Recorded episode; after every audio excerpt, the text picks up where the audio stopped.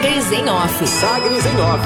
A coluna da Sagres com os bastidores da política. Com Rubens Salomão.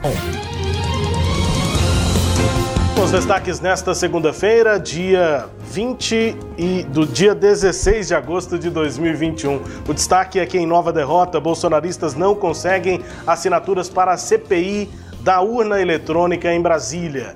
Depois de não conseguir aprovar a PEC do voto impresso no plenário da Câmara e da frustrada tentativa de desenterrar a matéria sobre o mesmo tema no Senado, a base do presidente Jair Bolsonaro também fracassou ao tentar criar a CPI da urna eletrônica.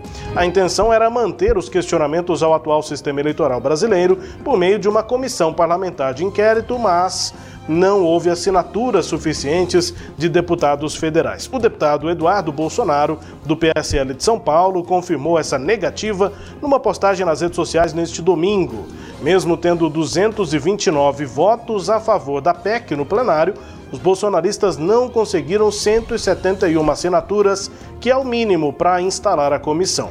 No texto dessa postagem, o filho do presidente diz que não elege os deputados e que os colegas deveriam observar mais atentamente o desejo da população. O deputado fez comparações com o golpe militar de 1964 e com os processos de impeachment ocorridos no país para alegar que a CPI da urna eletrônica seria um anseio da maior parte dos brasileiros.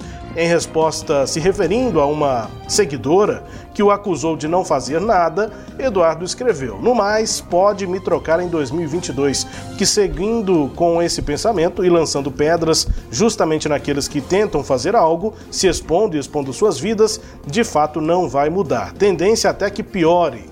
O que você acha que vai acontecer comigo quando meu pai deixar de ser presidente? Disse aí o 02, o filho do presidente Jair Bolsonaro, Eduardo Bolsonaro, sobre essa negativa, né? Não ter conseguido, portanto, as assinaturas para criar a CPI da urna eletrônica. E nesse fim de semana teve ameaça. O presidente Jair Bolsonaro afirmou não provocar nem desejar uma ruptura institucional e disse que vai levar ao Senado um pedido de abertura de processo contra os ministros Alexandre de Moraes e Luiz Roberto Barroso do Supremo Tribunal Federal. Barroso, que também preside o Tribunal Superior Eleitoral. E sobre fake news, a ameaça do presidente é uma reação à prisão de Roberto Jefferson, que ocorreu por ordem de Moraes, né, do ministro, após ataques do ex-deputado a instituições. O presidente disse, postou que na próxima semana vai levar ao presidente do Senado, Rodrigo Pacheco, um pedido para que instaure um processo sobre ambos, os dois ministros, de acordo com o artigo 52 da Constituição Federal nessa repercussão nos bastidores, né, a avaliação é de que isso é, não tem motivo. De forma reservada, o presidente do Senado, Rodrigo Pacheco do DEM de Minas Gerais, sinaliza que não pretende dar prosseguimento a esses pedidos de impeachment prometidos pelo presidente contra os ministros. A avaliação é que não há qualquer casualidade ou fato objetivo na argumentação apresentada por Bolsonaro. O, portanto, essa repercussão política nos bastidores com o presidente do Senado, Rodrigo Pacheco, não deve ir à frente esses pedidos aí do presidente. Na economia, críticas. O ex-ministro da Fazenda, Henrique Meirelles, criticou a proposta do governo federal de parcelar os precatórios. A proposta de emenda à Constituição, a PEC, foi enviada ao Congresso Nacional e precisa de 308 votos na Câmara dos Deputados e 49 no Senado para ser aprovada. O texto permite o parcelamento no pagamento de precatórios e muda o índice da correção. Meirelles escreveu no Twitter que a proposta do governo é extremamente negativa para o Brasil. Ela passa a imagem de que o país não consegue cumprir seus compromissos financeiros, assustando os investidores que já estavam preocupados com nossa situação fiscal, escreveu o ex-ministro, ex-presidente do Banco Central e hoje secretário da Fazenda em São Paulo. O precatório, diz Meirelles, é uma dívida como outra qualquer. É como uma dívida que o Tesouro tem com o mercado financeiro. No momento em que o Tesouro não paga, independentemente da forma, formulação legal que possa embasar essa atitude, é um calote técnico, aponta o ex-ministro, criticando, portanto, essa decisão do governo federal. E aí, portanto, uma expectativa aqui em Goiânia para público no estádio. Após a Confederação Brasileira de Futebol, a CBF, divulgar uma nova versão do protocolo de recomendações para o retorno do público aos estádios, o presidente da Câmara Municipal de Goiânia, Romário Policarpo, se reuniu no sábado com os secretários de governo, Arthur Bernardes, e da Saúde, Durval Pedroso, além de representantes da diretoria do Vila Nova para discutir a volta da torcida aos estádios aqui na capital. Saiu dessa reunião a decisão de que um estudo técnico vai ser finalizado pela Secretaria de Saúde para definir o percentual do público que deve ser liberado para o acesso aos estádios, levando em consideração a situação epidemiológica do município e a taxa de ocupação dos leitos de UTI destinados a pacientes com Covid. A expectativa é de que o decreto seja publicado ainda nesta semana, prevendo, portanto, a volta de público nos estádios aqui em Goiânia. Quem está articulando é o presidente da Câmara, Romário Policarpo, que está na diretoria, né, no conselho lá do Vila Nova. Destaques de hoje da coluna Sagres em Off. Cileide Alves com a sua análise também. Bom, começando pelo final, Rubens, eu pergunto o seguinte: o Romário Policarpo está agindo como vereador interessado em defender os interesses da população goiânia ou como dirigente de futebol ou como alguém ligado a um time de futebol com Vila Nova que tem interesse em voltar a ter público nos estádios? Né? Eu acho que o vereador tem que primeiro dizer para nós quem ele está defendendo, a cidade ou o clube. Os interesses não são os mesmos. O clube quer novamente o, o público nos estádios quer de volta uma receita que ele perdeu com a pandemia.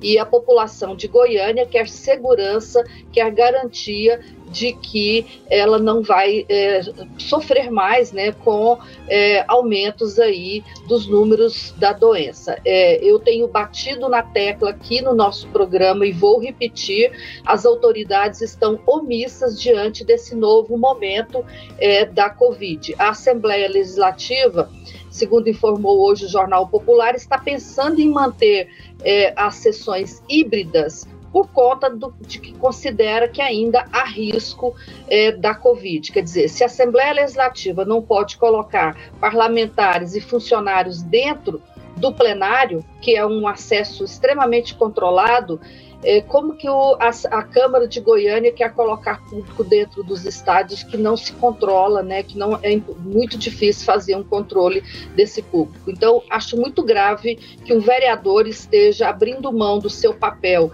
de parlamentar para ser dirigente de, de time.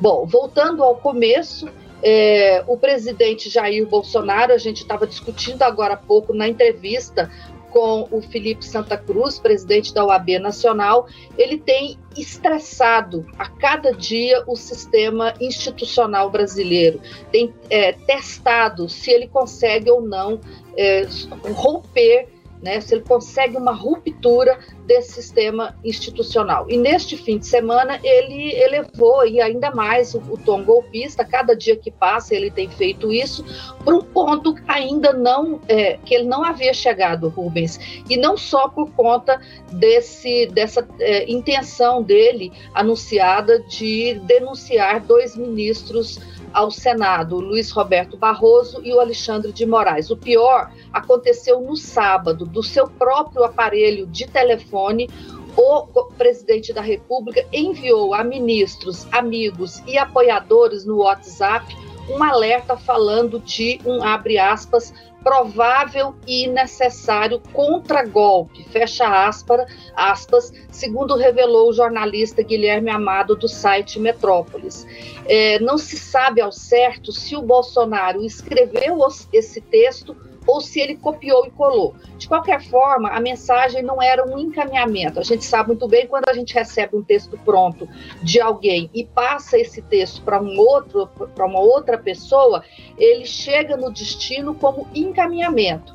Né? O texto do presidente não chegou dessa forma. Então dá a impressão de que é um texto que saiu né, que surgiu do próprio aparelho dele. O texto convoca para uma manifestação popular em 7 de setembro para mostrar que o presidente e as Forças Armadas têm apoio para uma, aspas, ruptura institucional. É, o Palácio do Planalto não quis se manifestar a respeito da revelação feita pelo jornalista é, Guilherme Amado. Então, assim, é, tudo isso aconteceu por conta da prisão ainda do Roberto Jefferson, presidente do PTB, e que assustou muito né, os é, apoiadores do presidente Jair Bolsonaro. Quer dizer, então foram vários atos. Ele com, esse, com essa mensagem encaminhada aí para os apoiadores dele, a ameaça de propor esse impeachment ao, aos dois ministros do STF e também o presidente teve aí o, o ajuda do cantor, é, do cantor, o Sérgio Reis, que distribuiu aí um vídeo nessa semana ameaçando uma greve de caminhoneiros, ameaçando é, invadir é, prédios públicos em Brasília e ameaçando com uma paralisação total do Brasil no dia 7 de setembro. O, o, fontes do próprio governo que estão negociando com os caminhoneiros não botam muita fé nessa paralisação, Rubens. Mas o fato é, e também os caminhoneiros, os caminhoneiros é, não reconhecem é, o Sérgio Reis como um interlocutor deles para para esse processo né, de, de articulação desse movimento. Mas, de qualquer forma, tudo isso foi usado nesse fim de semana para provocar essa tensão e para aumentar aí a ameaça golpista que Jair Bolsonaro faz ao país. Rubens. Destaques de hoje da coluna Sagres em Off, que também é podcast, está no Deezer, no Spotify, no SoundCloud, nos tocadores do Google e da Apple, com todo o conteúdo no nosso portal, o sagresonline.com.br.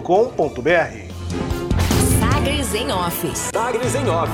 A coluna multimídia. Acompanhe ao longo do dia as atualizações no www.sagresonline.com.br. Sagres em Off.